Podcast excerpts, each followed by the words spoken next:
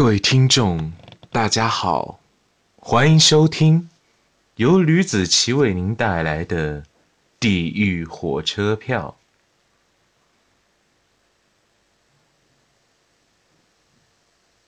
哎，怎么说呢？就是之前啊，一直都没有做自我介绍啊。不是的，这个《地狱火车票》的这个作者是谁啊？一直都没有说。这个《地狱火车票》的作者啊。你看我一下头像，就是我这个头像上的这个字啊，吕子正写的，也就是呢吕子奇本人写的。这是一篇呢这个原创的小说。好吧，我这个自吹自擂了。嗯，这边的话呢，再帮咱们的一个前情提要说一下，前情提要，那是在第七章发生的内容啊。可能呢，大家之前听了刚听，也许呢已经听了有一个星期了，也许呢没有听。呃，第七章它讲的一个是什么内容呢？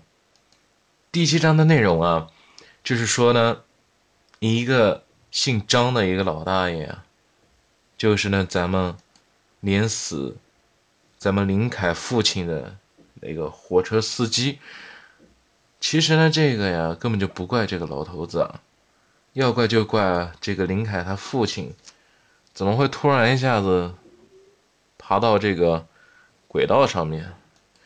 这个简直就是作死啊！No zoo no die，You can try 了。当时呢，他就是啊，准备谋划一个事情，就是用来复仇。这个复仇可轻可重，说呃说轻了也轻，说严重了也重。要不然的话呢，很容易出事的。从老头嘴巴里套出来了，老头呢曾经啊碾死一个人，然后林凯就是认为是找到了这个凶手，就打算呢把这个老头给杀了。他万万想不到啊，这个老头呢他有一个儿子，他儿子呢是咱们啊刑警队里面的。队长，那也是挺屌的，这个人物关系也是挺厉害的，这个吕子正写的挺不错的。他当时啊，就是这个张老头啊，当时呢就是让他儿子帮他孙子啊给带回家，请他吃顿饭。他没想到这一顿饭呢是最后一顿晚餐，最后的晚餐。嗯，差不多了。我也不知道我该讲到哪了，反正呢，这老头要出事了。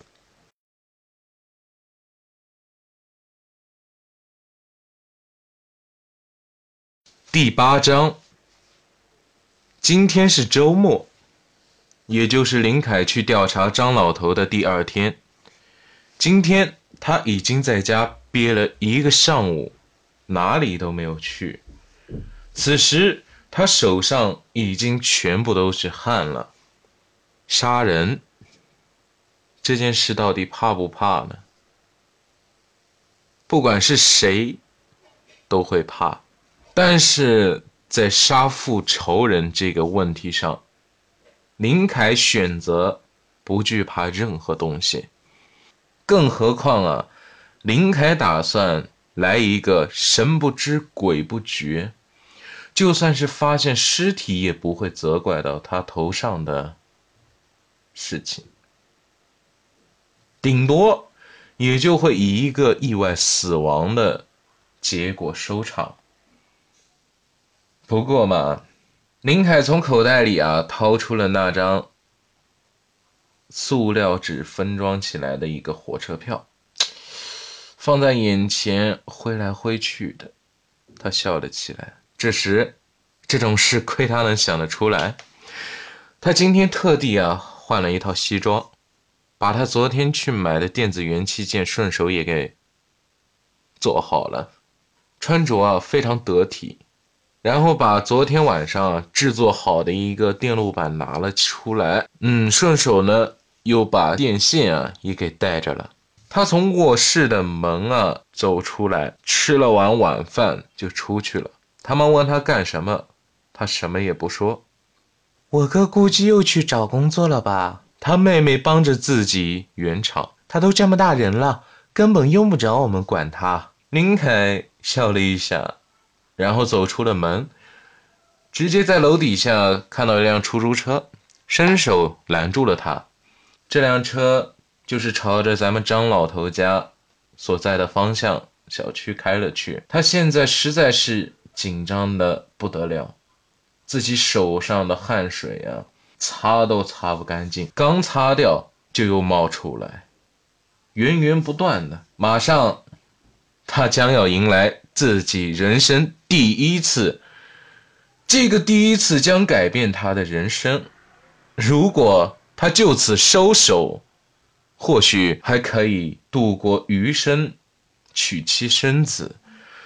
可是他执意这么做，因为有自己的父亲，才会有今天成功的自己。他的父亲就是一位。在电力上颇有成绩的一位科技工作者，所以他要子承父业。本来打算去外国呀进修好了，回到家来，但是没想到他父亲啊，因为这件事情撒手人寰了。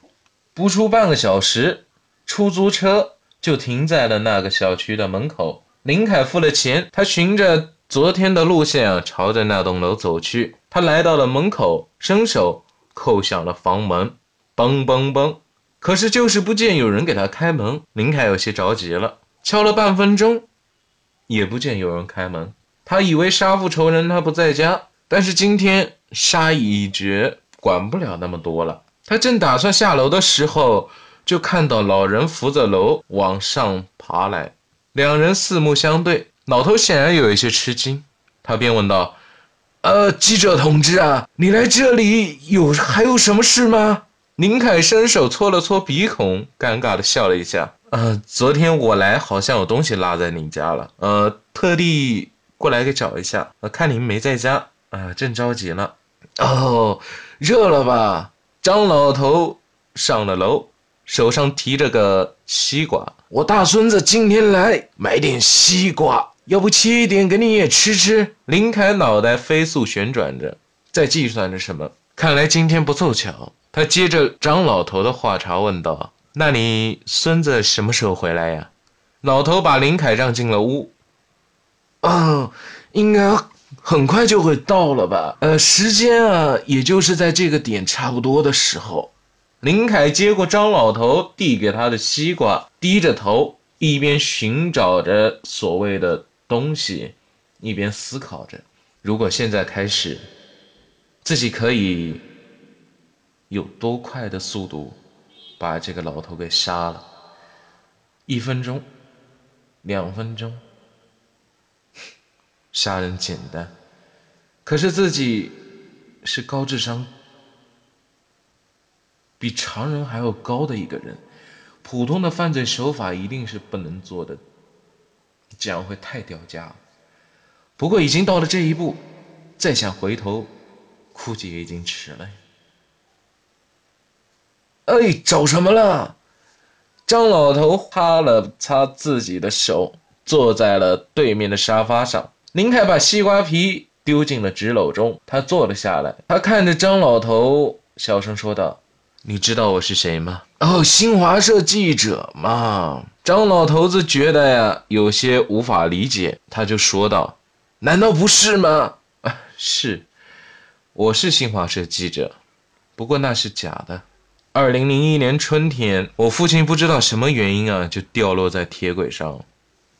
当初没有人去救他，结果还没有人通知开火车的张姓火车司机，导致张姓火车司机所开的。”车子硬生生的从我父亲身上碾过去，后来法院因为看管疏忽不力等等一系列问题，判决火车站只赔偿我父亲六万块钱。林凯指着张老头：“我并不是什么新华社记者，我是来绝你的性命的人。”林凯上前反手抓住了张老头的肩膀，把他从沙发上拽了下来，骑在了张老头的背上。他趴在老人的后背，说道：“我这里有一张通往地狱的火车票，希望你可以用上。起点是你家，终点就在地狱。老人已经吓傻了。再者说，一个六十多岁的老年人啊，怎么能干得过三十多岁的壮青小伙子呢？张老头挣扎着，他侧过脑袋，斜着眼睛看着林凯：“你是林，不要提我父亲的名字，这是火车票，到时候我会放在你床头柜。那么，永别了你！”林凯说话非常轻柔，他不想大吼大叫，因为没有必要。林凯从口袋拿出根。塑料胶棒，把手中的胶棒啊抵着老头子的脖子，只听啪嗒一声清脆的响声从张老头脖子附近传来，他再也挣扎不起来了。林凯拽着张老头，把他的双脚抬起，从客厅一直拖进了浴室，在距离小区不远处的一个中学门口。张国栋把自己儿子接进车中。儿子，先带你去吃一顿吧，还是带你去爷爷家？当然是吃一顿了。老爸，你不会忘记了吧？张成说。他爸爸故作忘记这茬，不明白，所以回头看了一下。呃，想干嘛？你答应过我啊，我期中考试考全年级第一啊，就给我买一款最新的。苹果手机的呀，张成说。张国栋表示不理解，你不是已经买了最新款的手机了吗？我可没有老年痴呆症这种程度啊。那行嘞，告诉我型号，过几天呢我就去给你买一个。可是我要苹果的手机呀，我就要给我。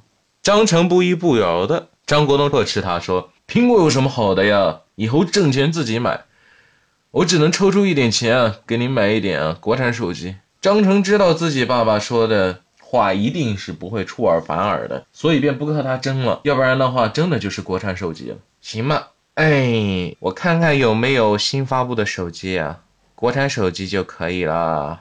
哎呀呀，控制在两千以内啊。张国栋伸出手拍了一下张成的脑袋，臭小子，想尽办法坑害我的小金库啊！哎呀，老爸，我作业本落在桌肚里了。张成翻了翻书包，呃，老爸，要不你在这等一下，我去把作业本拿回来哈。那行哈，那你快一点啊，我工作还没有结束啊，一会儿还要回去了。张国栋看了一下手上的大金表，你快点去吧。大约十分钟，张成。才回来，张成说道：“去买点吃的，直接带给爷爷家吧，让他和我一起吃。啊，买什么呀？”他爸说：“麦当劳、肯德基。”张国栋笑了：“这种垃圾食品没什么吃头的。这样吧，我去买一些奶油蛋糕吧。你忘记了吧？今天是你的小生日啊！爸爸可是记着呢，在蛋糕店已经给您订了一份蛋糕啊。真的？水果蛋糕吗？”他儿子问道。张国栋伸手摸了摸张成的脑袋，你真聪明啊，是水果蛋糕。张成抱着张国栋亲了一口，那咱走吧，赶紧的吃蛋糕喽。那妈妈来吗？我和我我和妈妈都有些事情啊，呃，你先和爷爷过去吧。张国栋说着，啊，那行啊。如果张成不把书。落在桌肚中。如果张国栋不订蛋糕为儿子庆祝生日，如果他们直接回张老头的家，如果有如果，他们兴许还能和林凯碰个正着，抓到林凯，林凯以后就不会再背上那么好几条人命了。可是，世界上没有如果。好了，这就是第八章的故事。